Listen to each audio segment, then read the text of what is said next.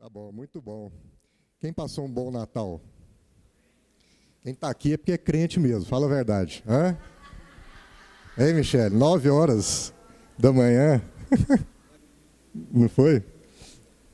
A gente, a nossa ceia ainda atrasou, porque um, um irmão que estava indo bateu o carro. Aí ele chegou lá atrasado e tal, aí disse que. Falei, o que foi que você atrasou desse tanto? Falei, não, porque a senhorinha que bateu no meu carro estava muito assustada, estava muito nervosa. Eu virei para ela e falei, não, fica tranquila. A senhora bateu em mim é para a gente encontrar mesmo e tal. O cara está aprendendo. né? Benção. O é, que, que, é, que, que é Natal para vocês? Quem arrisca? Vamos falar, hoje é pequeno grupo aqui. Vamos lá, todo mundo participando aí. O que, que é Natal? O que, que é Natal? Amor renovado, né? O que mais? Quem se arrisca? Ah? O dia que ele deu o primeiro presente para cada um de nós, né? É. Nascimento, nascimento. Pois é, interessante, né? O Natal é uma data convencionada, é uma convenção, né? Então, originalmente era uma festa pagã é, em que se cultuava o Deus Sol, né? E aí um papa lá pelo ano 350, mais ou menos, depois de Cristo, teve a brilhante ideia, ser papa só pode ser depois de Cristo, né? teve a brilhante ideia de é, utilizar essa festa como uma estratégia de evangelização dos pagãos. Né? Então, é, como a, das várias, dos vários momentos na história em que houve um sincretismo dentro do, do cristianismo, né? algumas coisas foram entrando no cristianismo como uma estratégia de evangelização, o que é louvável, mas por outras vezes como uma estratégia de dominação política, né? Então isso aconteceu bastante na história, não acontece mais não, né? O cristianismo está fora da política hoje, né? Tal tá não está, né? E, e aí outras coisas foram entrando também dentro dessa questão do Natal. Então, por exemplo, o Papai Noel, né? Papai Noel talvez tenha sido um cara que chamou, chamava Nicolau, lá na Turquia. Ele era arcebispo de uma cidade da Turquia, né? E aí diz que ele tinha lá o costume de sair pelas ruas da cidade, parando as crianças e perguntando se elas tinham se comportado bem durante o ano, se tinham né, estudado, etc. E aí ele dava presente para as crianças. Aí essa figura é, depois começou a ser incorporada também nessa tradição de se comemorar o Natal. E aí esse sincretismo todo. Mas é, muitas vezes a gente para para meditar mesmo, né, acerca do que é o Natal, né? E, e dentre as várias coisas, por exemplo, ele disse: Natal é o momento em que a gente lembra o nascimento de Jesus. Mas a pergunta é: Jesus nasceu? Né? Cristo nasceu? É, é, é algo para a gente ser lembrado, o nascimento de Cristo. Então é um nascimento ou é uma revelação? Porque se a gente for para o texto bíblico, por exemplo, João fala muito disso lá em João capítulo 1, é, ele fala disso, né? O Verbo se fez carne, e ele estava com Deus, ele era Deus. E na primeira carta de João, ele também diz: Estamos escrevendo a vocês a respeito da palavra da vida, que existiu desde a criação do mundo. Nós a ouvimos e com os nossos próprios olhos a vimos. De fato, nós a vimos e as nossas mãos tocaram nela. Quando essa vida apareceu, nós a vimos é por isso que agora falamos dela e anunciamos a vocês a vida eterna que estava com o Pai e que nos foi revelada. E é importante a gente discernir essas terminologias, porque na maior parte das vezes a gente está comemorando um aniversário de alguém que não nasceu, ele já existia, já era.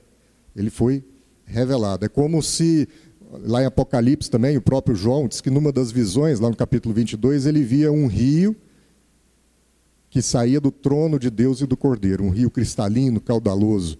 Então, se você estiver andando numa planície, de repente um rio nasce na sua frente. Né? Isso seria entender que o Natal é o nascimento de alguma coisa. Ela nasceu, está aqui o rio, pronto, nasceu. Uma criança, pronto. Um menino de 12 anos que prega, pronto. Um adulto de 30 anos que sai para o ministério, pronto. Mas Jesus é antes. Jesus é a nascente desse rio. Ele é o rio, mas ele é antes. Ele é a nascente, ele é a fonte. Ele está antes. Então, esse rio sempre existiu. Ele está sendo só o quê? Revelado para a gente. Quem está entendendo? Então, a gente é, discutiu hoje sobre essa perspectiva né, do que é o Natal a partir disso. Abre lá em Hebreus, no capítulo 1.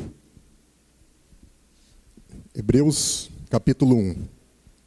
Bíblia de papel é mais rápida, é só uma dica, viu? né, Gisele? Oh, Michele, a coisa fica toda carregando assim e tal. Mas Hebreus fala o seguinte, capítulo 1, ele diz: Antigamente, por meio dos profetas, Deus falou muitas vezes e de muitas maneiras aos nossos antepassados. Mas nestes últimos tempos ele nos falou por meio do seu filho. Foi ele quem Deus escolheu para possuir todas as coisas e foi por meio dele que Deus criou o universo. O filho brilha com o brilho da glória de Deus e é a perfeita semelhança do próprio Deus. Ele sustenta o universo com a sua palavra poderosa e depois de ter purificado os seres humanos dos seus pecados, sentou-se no céu, do lado direito de Deus Todo-Poderoso. Assim, Deus fez com que o filho fosse superior aos anjos e lhe deu um nome que é superior ao nome dele. Olhando para esse texto, se eu fizer uma pergunta para a gente extrair desse texto, eu perguntaria o seguinte: o que que Jesus revelou? O que que ele nos trouxe? se a gente está falando que foi uma revelação de algo que já existia, o que, que ele nos trouxe da parte, parte de Deus? Quem arrisca dizer? Rony, o que, que ele nos trouxe, Rony? Próprio Deus para nós. De forma palpável. Exatamente. O que mais, Michele? Aulinho do tio Marlos, escolinha do tio Marlos. O amor, revelou o amor. Mas olha que interessante. O que Jesus trouxe para a gente foi a palavra final de Deus, a última palavra de Deus. Porque no texto diz: Deus falou antigamente, de muitas maneiras. Deus falou antigamente de muitas maneiras. No original grego, essa, essa expressão aqui, muitas maneiras, eu não sei como é que está na sua Bíblia, é uma expressão politropos, é como se ele estivesse dizendo o seguinte: antigamente, Deus falou de forma fracionada, de forma fragmentada. Deus veio falando um pouquinho por pouquinho na boca de cada profeta, na mão de cada escriba. Deus falou no Antigo Testamento para nós de forma fracionada. Mas agora, aí ele, quando ele diz é, no verso 1, né, Deus falou de várias maneiras e agora Deus falou através do filho dele. Agora Deus falou de forma final, de forma plena, de forma única, através do filho dele. E aí no verso 3 ele fala: o filho, que é o que o Rony falou, é a representação do pai, é a expressão do pai, é a semelhança do pai. No original, essa expressão é caractere. O filho é o caractere do pai. Isso tem a ver com impressão. É como se ele estivesse dizendo: olha, o filho é o Deus impresso em forma humana. É como se a gente imaginasse nos dias de hoje né, uma impressão 3D. Exatamente isso. O Filho é Deus impresso entre nós. É o caráter, é a impressão física de algo que antigamente nós conhecíamos de forma fracionada através da boca dos vários profetas. Mas agora nós temos a oportunidade de ver o Filho impresso entre nós. E mais do que isso, quando ele diz nestes últimos dias, no verso 2, o que ele quer dizer é o seguinte: Deus falou, falou a sua palavra final, porque antes ele falava fracionadamente, falou imprimindo-se no mundo, mas falou de uma forma definitiva, não há mais nada a dizer. É isso. Quando a gente olha para Cristo, a gente está vendo exatamente a última palavra de Deus para nós. Está dito, está consumado, é aquilo ali. Todas as dúvidas que você tiver acerca da sua existência, da forma de lidar com seus relacionamentos, com seus bens, com a sua família, com o seu trabalho, tudo está dito em Cristo. Amém? É a palavra final de Deus para nós. Mas por que ele trouxe essa última palavra para a gente? O, texto também nos dá uma pista no verso 3. Ele diz: o Filho é o resplendor da glória de Deus. É assim que está no seu texto?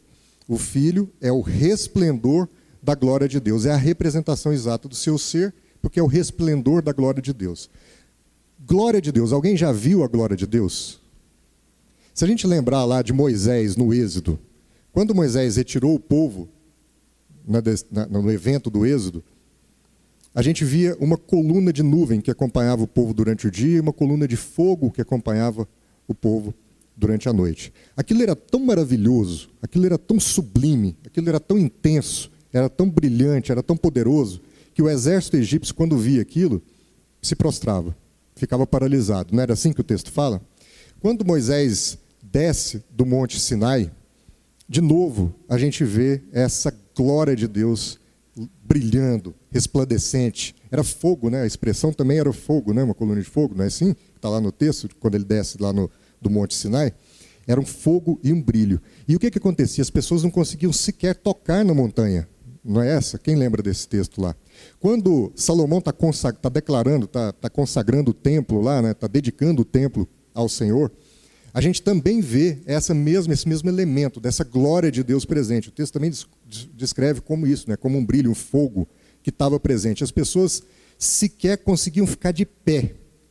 Então você percebe que, antigamente, a glória de Deus estava presente entre nós, mas ela era exata representação, era uma, era uma forma de Deus se tornar visível, na medida do possível, para o ser humano mas era visível da maneira como ele é, intenso, superlativo, brilhante, maravilhoso, estupendo. Mas isso é impossível para o ser humano. A gente não tinha condição de sequer se aproximar da glória de Deus sem ficar paralisado, sem ficar prostrado no chão, sem. A gente, a gente via, era, uma, era um carinho de Deus se revelar para a gente dessa forma, mas aquilo era, era muito Ele para nós. Entende? Mas Hebreus diz: o Filho é agora o resplendor da glória de Deus. Aquele trovão se fez carne, aquele fogo se fez carne, aquela luz toda se fez carne. Deus agora encontrou uma forma de expressar para a gente a mesma glória, mas de forma contida, de uma forma que agora a gente pudesse ter um contato próximo, direto com Ele sem ficarmos paralisados, perplexos, prostrados. A gente pode agora andar com a própria glória de Deus. E não foi isso que aconteceu? Os discípulos comeram com a glória de Deus. Foram ensinados diretamente pela glória de Deus. Ouviram a glória de Deus. Andaram com a glória de Deus. Isso não é maravilhoso? Quem está entendendo assim o que eu estou falando? Isso é maravilhoso demais. Era algo que no Antigo Testamento fazia com que as pessoas ficassem absolutamente descompensadas, mas Deus se conteve por amor a nós e se diminuiu, se a gente puder usar essa expressão, para que agora a gente pudesse ficar face a face com Ele. Esse é Jesus. E por que, que ele fez isso? Quando você tem um amigo virtuoso, como eu que tenho aqui o Tarcísio, quando eu ando com o Tarcísio, eu me torno mais parecido com ele. Não é assim? Diga-me com quem andas, que te direis quem é, quem és, né? Então, porque a gente vai ficando, vai comendo junto, vai conversando, então as manias dele, daqui a pouco eu estou repetindo, né? As minhas, os meus defeitos, daqui a pouco podem contaminá-lo, as virtudes dele transferem-se para mim. Isso é relação, é intimidade. Quando Deus pensa nessa estratégia de falar, essa glória aqui está tá grande demais para esses homens, deixa eu dar uma contida nela para que a gente possa andar junto. O que ele está dizendo é o seguinte: agora, a nossa, o nosso contato com a glória de Deus tem a condição de nos transformar de uma forma muito mais direta. Porque não foi isso que aconteceu com os discípulos? Homens improváveis que começaram a andar com a glória de Deus e foram transformados por ela. É essa mesma glória de Deus que está disponível para você e para mim hoje. Jesus morreu, mas ressuscitou, ele vive. E nós temos a condição de estar diante da glória de Deus todos os dias e sermos transformados por ela. Não é muito mais simples? Não é muito mais fácil? Hã? Eram coisas tangíveis, né? Exatamente. É, exatamente. E isso torna Jesus acessível para a gente agora. Então, a primeira premissa é assim: se a gente é, não entender que o Natal lembra para a gente a revelação do Deus que encarnou e habitou entre nós, a gente está crendo na coisa errada. É, é, é, tão grave quanto isso. Deus, o Criador de todas as coisas, aquela coisa maravilhosa, estupenda, superlativa, se conteve para habitar entre nós, andar entre nós e comunicar todas essas questões agora tangíveis para a gente. Né? Mas se é isso, né, e se Deus é tão amoroso, se isso seria para né, facilitar a nossa vida, por que, que é tão difícil ser cristão? Ou para vocês é fácil? Hã? Por que, que é tão difícil não ter vícios? Por que, é tão difícil não mentir? Por que, é tão difícil ser honesto? Por que, é tão difícil ser fiel, ser leal? Por que, é tão difícil ser caridoso, ser amoroso? Não tinha que ser mais fácil? Hein, Michele? Por que é tão difícil tocar violão, né, Michele? Michele me dá aula de violão. Por que é tão difícil estudar, né, Selene? Selene, Selene não chegar cedo. Por que é tão difícil chegar cedo no culto de Natal? Dentro, né, o cristianismo tinha que ser um negócio mais, né? Que a moleza senta no pudim, né? Negócio tranquilão. É porque o, o cristianismo fala de relacionamento. E eu estava perguntando para o Tarcísio aqui, ele me deu mal. Eu falei assim, Tarcísio, o que, que é. Me dá um exemplo de uma coisa imutável num software, num programa de computador. Né? Talvez o que seja imutável, que não dá para alterar, exceto pelo próprio programador, mas o que não dá para alterar num software é o código-fonte, não é? No direito, a gente é, chama essa mesma questão imutável de cláusula pétrea. Então, por exemplo, a Constituição tem algumas questões ali que não podem ser alteradas. Isso é uma cláusula pétrea. Um relacionamento só é íntimo se houver determinados códigos-fontes, determinadas cláusulas pétreas. Um exemplo: quando a gente casa, né, a gente está lá, quer ser amado e amar, e aquela coisa toda e tal, mas de repente a gente descobre que aquela pessoa que a gente acha que amaria e que seria amado por ela e que seria tudo fácil, tudo facinho, tem algumas coisas que ela diz que me ofende. Ela não faz a minha vontade. Tem algumas coisas que eu falo para ela que ela não ouve. Por quê? Porque ela é uma pessoa. Tem determinadas coisas nela que são imutáveis.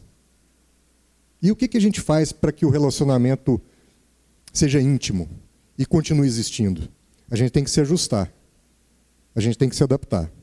Porque nós chegamos numa barreira em que há uma coisa imutável na pessoa.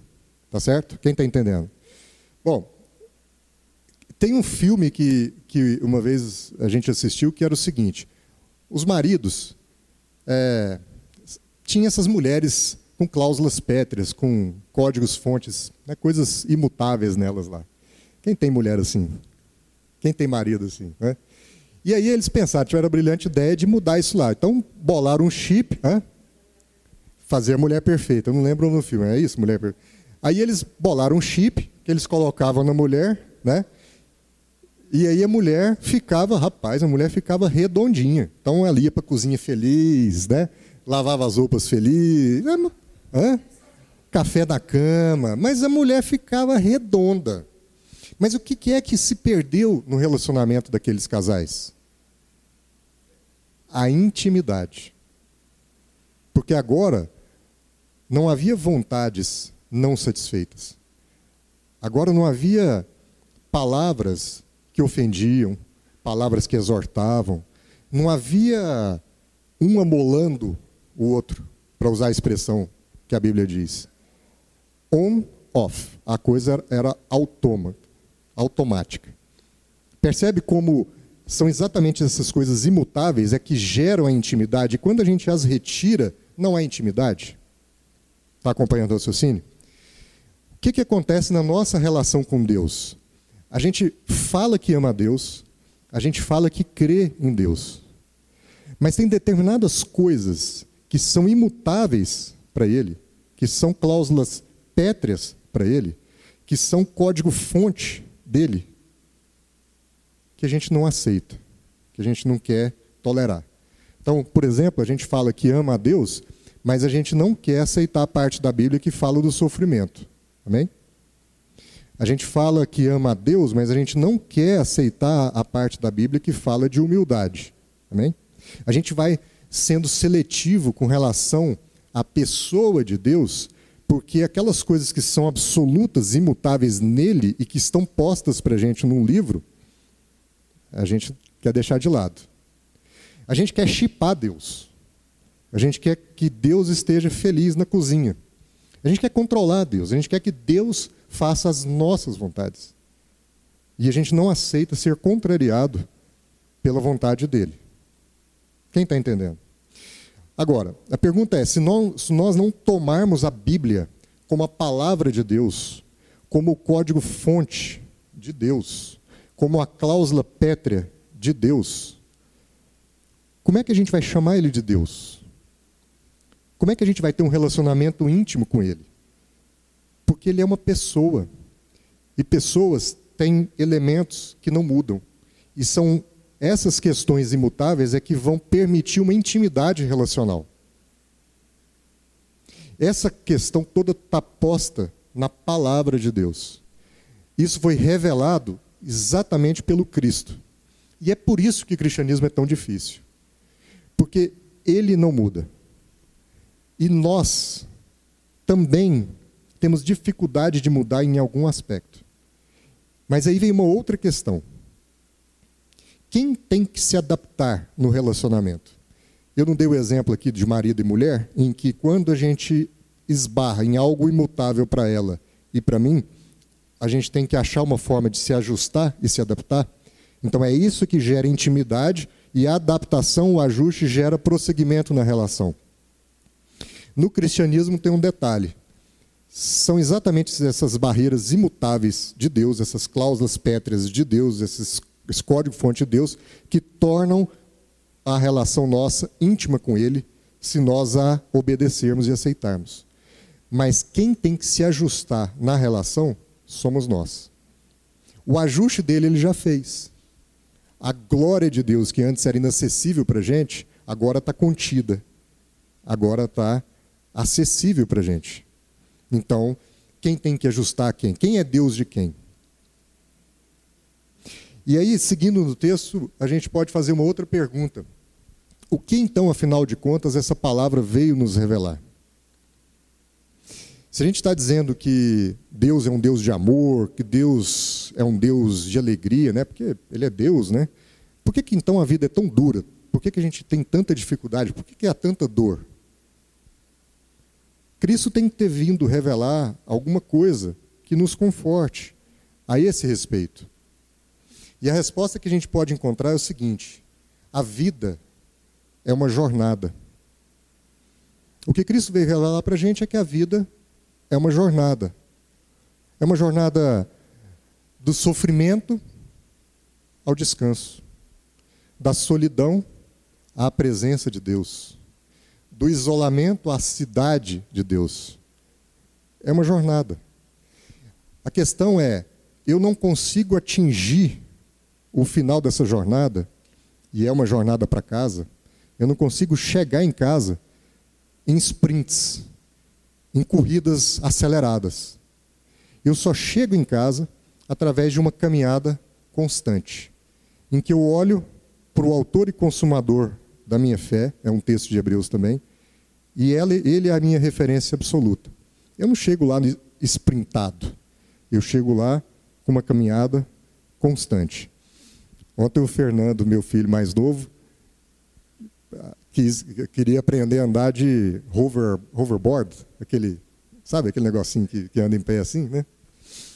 E aí todo mundo andava, né? Os meninos tudo andando. Ele tem seis anos. Toda vez que ele entra, aquilo, porque aquilo tem um acelerômetro, né? Quem já viu esse brinquedinho assim, né?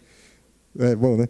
ele tem um acelerômetro, então você tem que ter né, um, equilíbrio ali para ele entender. Se você erra ali o seu equilíbrio, aquilo treme tudo, você cai, machuca e tal. E aí ele está vendo todo, todos os meninos sobem, andam e tal, e ele toda vez que ele entrava, eh, subia e aquilo tremia tudo, ele caía. Eu não quero mais esse brinquedo, esse brinquedo é assassino, esse brinquedo é um absurdo. Aí eu subi, subi, andei, né?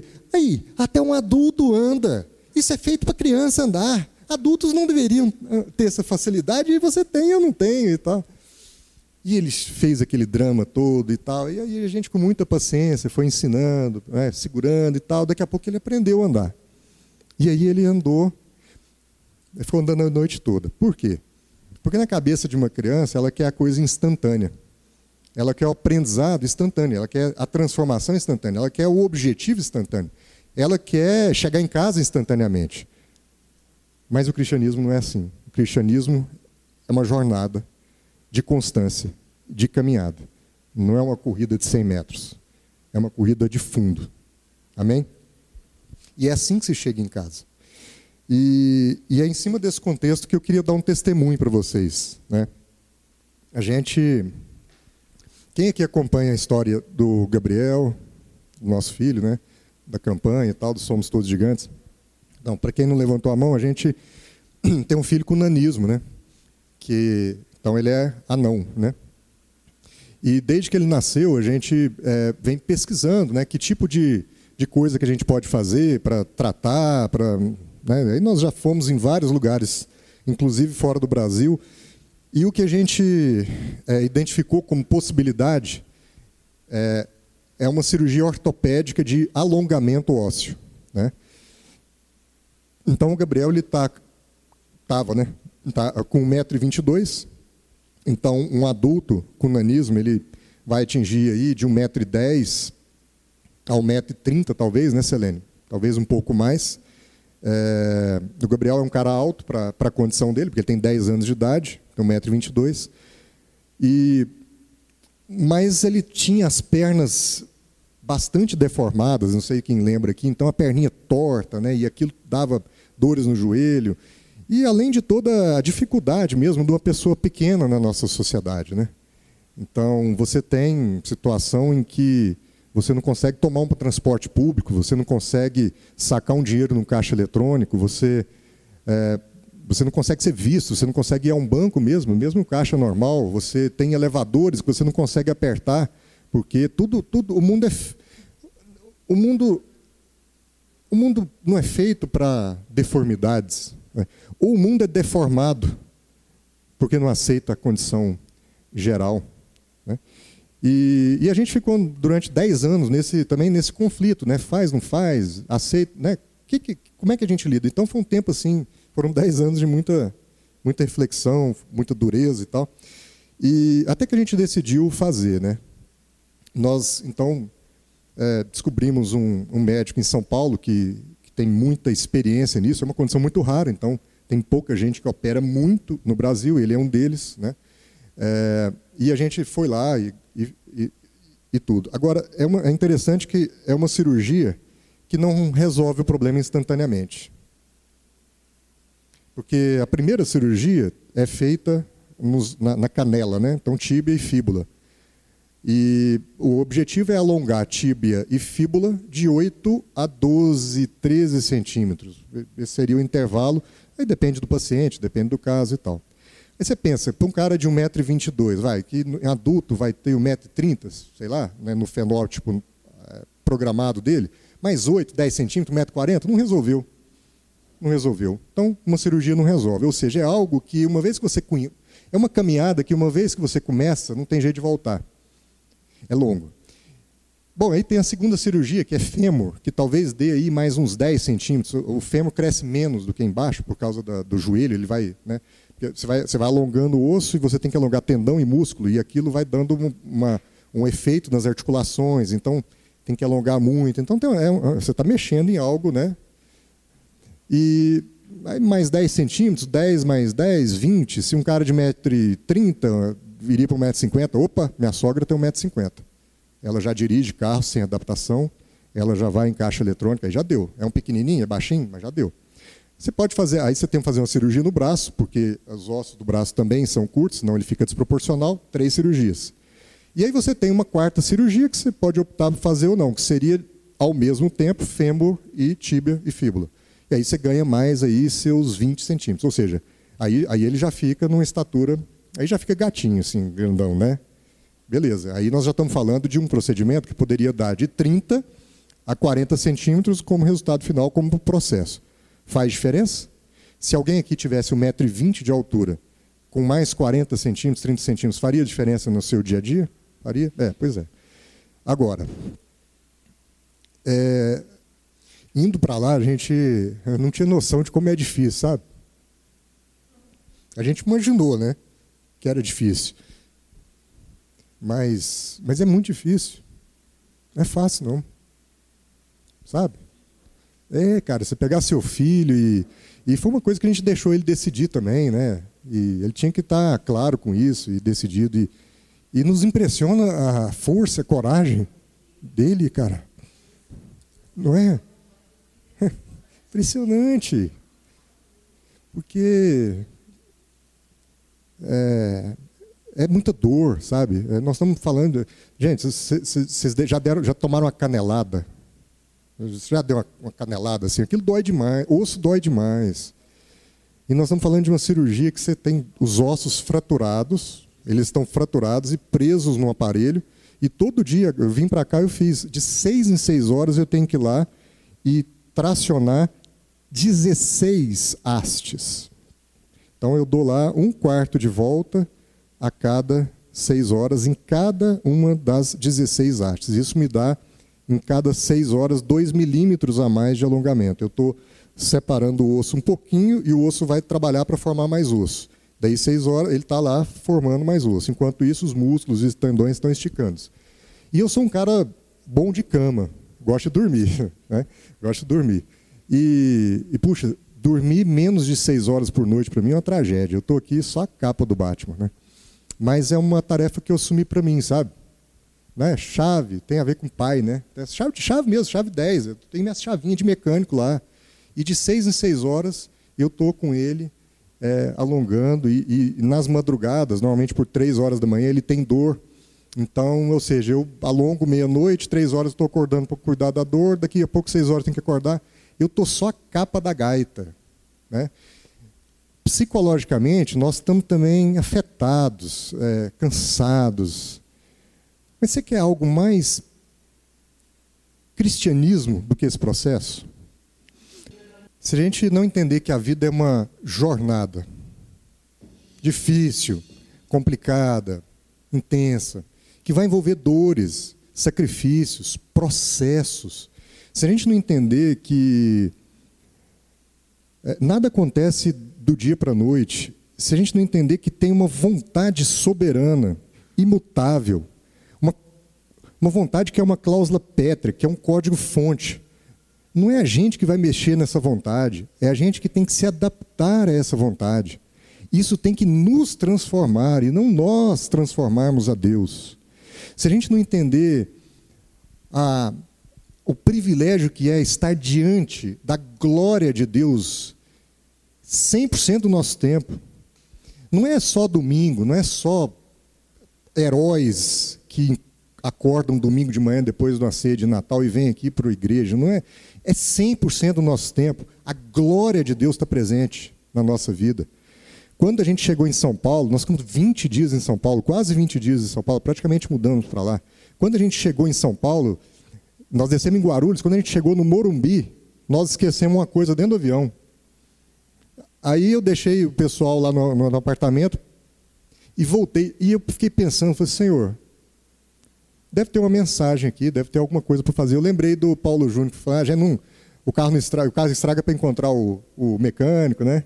igual o Rodrigo falou ontem, o Rodrigo bateu o carro ontem. Aí virou para a mulher que estava assustada lá, falou, não, não, relaxa, a gente bateu aqui é para a gente encontrar. Sabe, é, isso tem que transformar o nosso entendimento. Aí eu chamei o primeiro Uber. Entrei no Uber, Murumbi, Guarulhos, uma hora e tanto de conversa.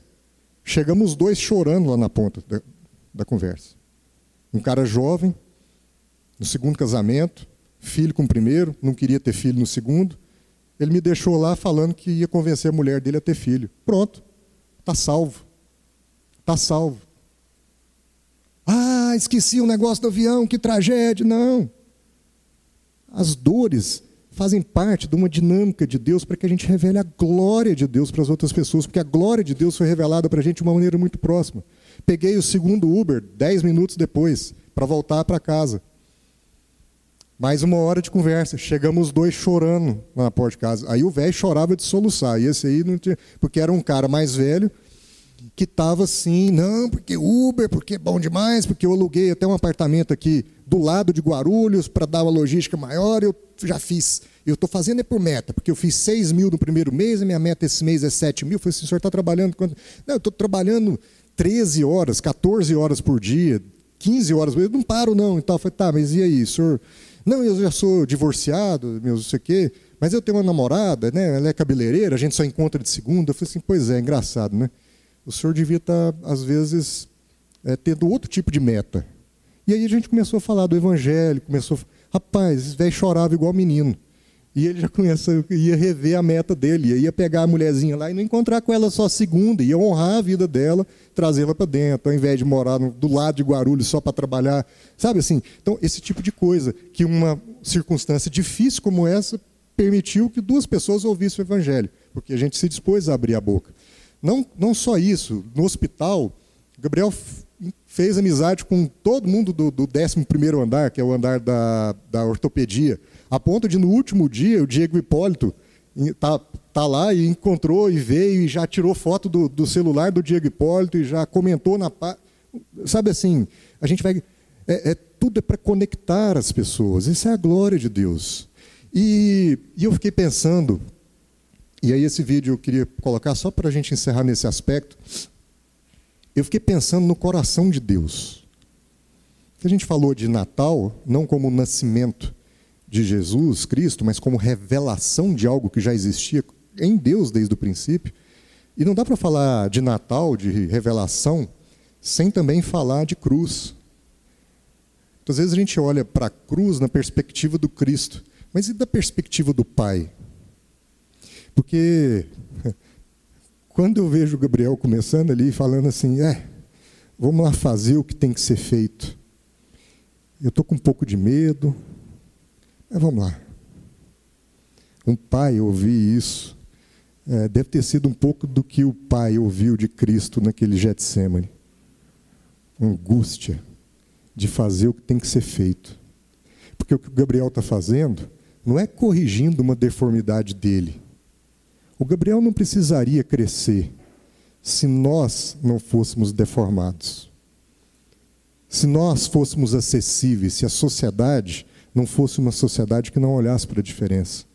E que me dá o cálice para beber. Porque ele não está. E nisso nós fomos até criticados por alguns pequenos que já passaram da hora de fazer, adultos. Ah, mas aí você está aceitando a discriminação da sociedade e está se adaptando a ela. Aí eu fico olhando para Cristo e fico pensando: o que é que ele fez? Quem se adaptou a quem? Na verdade, o sacrifício vicário de Cristo foi exatamente para se adaptar a uma condição deformada e caída nossa e nos resgatar de lá. E nos resgatar de lá. Deus se fez carne e habitou entre nós. Foi uma cirurgia feita numa cruz. E é engraçado que ela é ortopédica também porque pregos foram cravados nos metatarsos e nos carpos, dá o nome aí, doutora, os ossos dos pés e das mãos. É uma cirurgia feita em nosso favor, mas não era para corrigir uma deformidade dele, era para corrigir uma deformidade nossa, no nosso coração. E entregar um filho num centro cirúrgico ou entregar um filho numa cruz e ver esse filho suportar conscientemente um processo que ele sabe que é de dor, mas que ele sabe que, como ele diz, depois tudo passa. É simplesmente sublime, mas é difícil. Para o pai, é muito difícil. Então, não despreze o que o pai fez por você. Não despreze o sacrifício de Cristo em seu favor porque doeu muito no coração do Pai. Mas foi por causa desse sacrifício que nós fomos redimidos. Foi por causa desse sacrifício que as nossas deformidades foram saradas.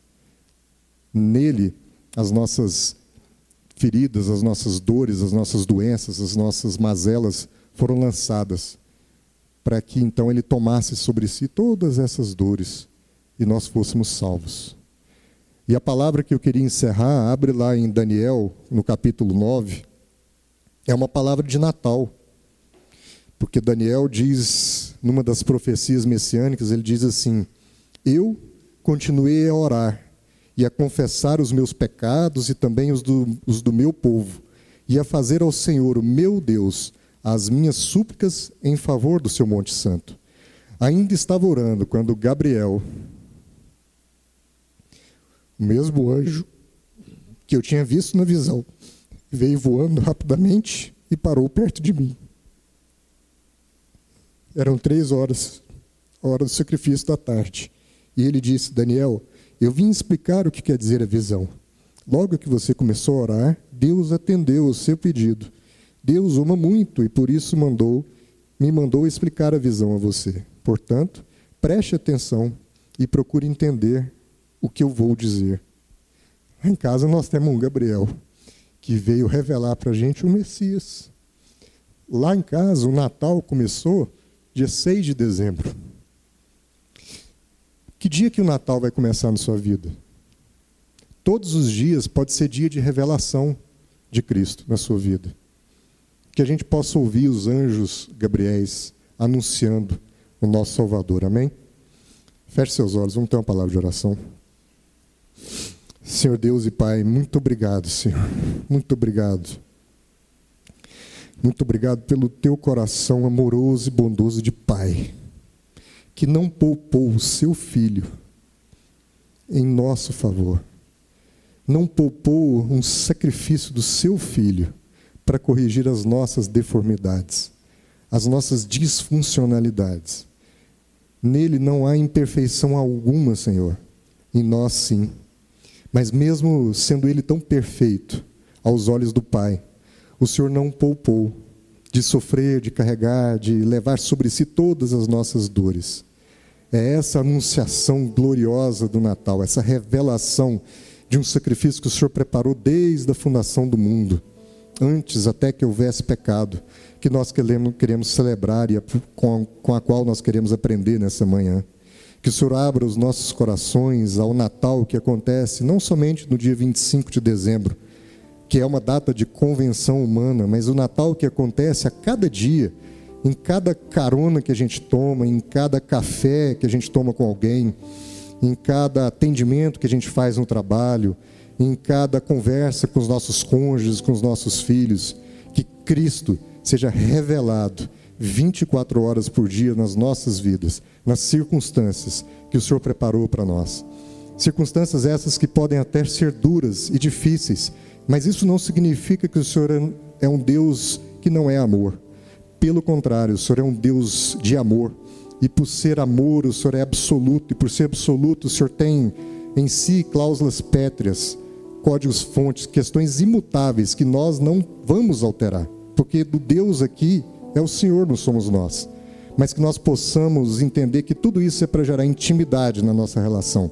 E que então nós tenhamos a serenidade de nos adaptarmos ao Senhor. Isso é conversão, adaptação a Deus, Senhor. Que nós possamos ter esse entendimento, em nome de Jesus. Amém. Amados, boa semana.